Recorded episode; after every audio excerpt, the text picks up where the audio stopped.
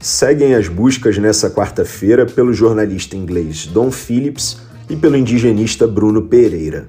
E essas buscas continuam depois de informações desencontradas sobre corpos terem ou não sido achados no Amazonas.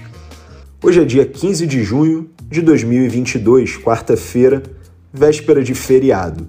E eu sou Maurício Ferro, jornalista, criador e diretor do Correio Sabiá sou eu que vou te contar, a partir de agora, todas as principais notícias do dia em até 10 minutos.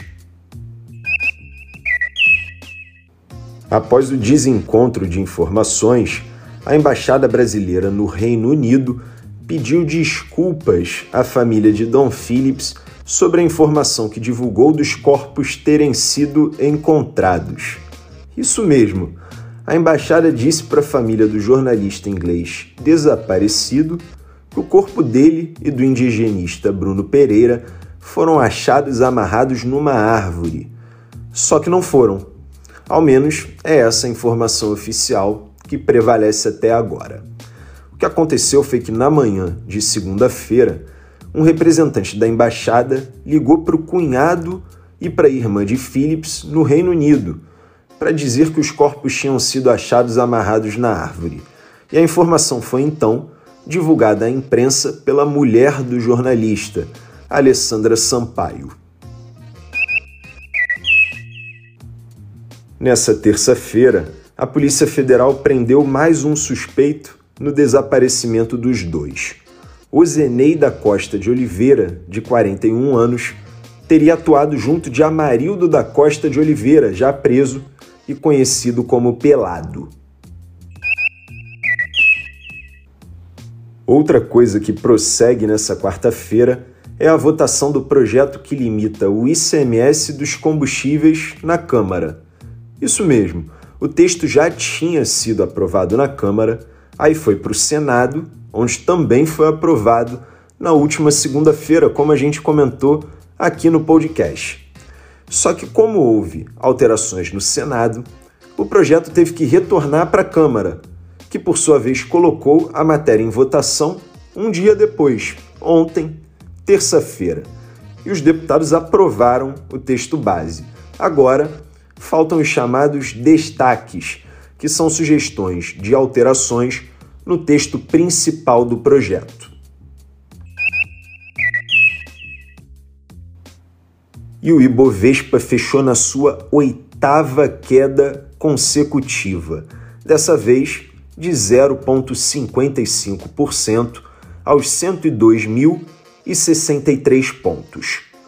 O dólar, por sua vez, voltou a se fortalecer frente ao real, subindo 0,41%, cotado a R$ 5,13.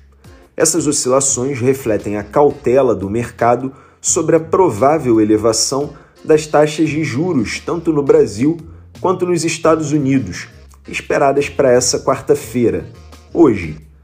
Eu lembro que os dois prováveis aumentos constam na agenda da semana do Correio Sabiá, que a gente publica todo domingo no nosso site, como forma de dar mais previsibilidade ao noticiário. E para a gente fechar, a Procuradoria-Geral da República pediu que o Supremo Tribunal Federal declare extinta a pena do deputado federal Daniel Silveira, do PTB do Rio de Janeiro, condenado a oito anos e nove meses de prisão pelo Supremo. Lembrando que o Daniel Silveira é aquele deputado bolsonarista que, logo após ser condenado pelo Supremo, foi inocentado, perdoado pelo presidente Jair Bolsonaro. O Daniel Silveira também é aquele deputado que foi multado diversas vezes pelo ministro Alexandre de Moraes por desobedecer a determinação de usar tornozeleira eletrônica. Inclusive, o Daniel Silveira, para não acatar essa determinação, chegou a dormir na Câmara dos Deputados para que os policiais não cumprissem a ordem do ministro do Supremo.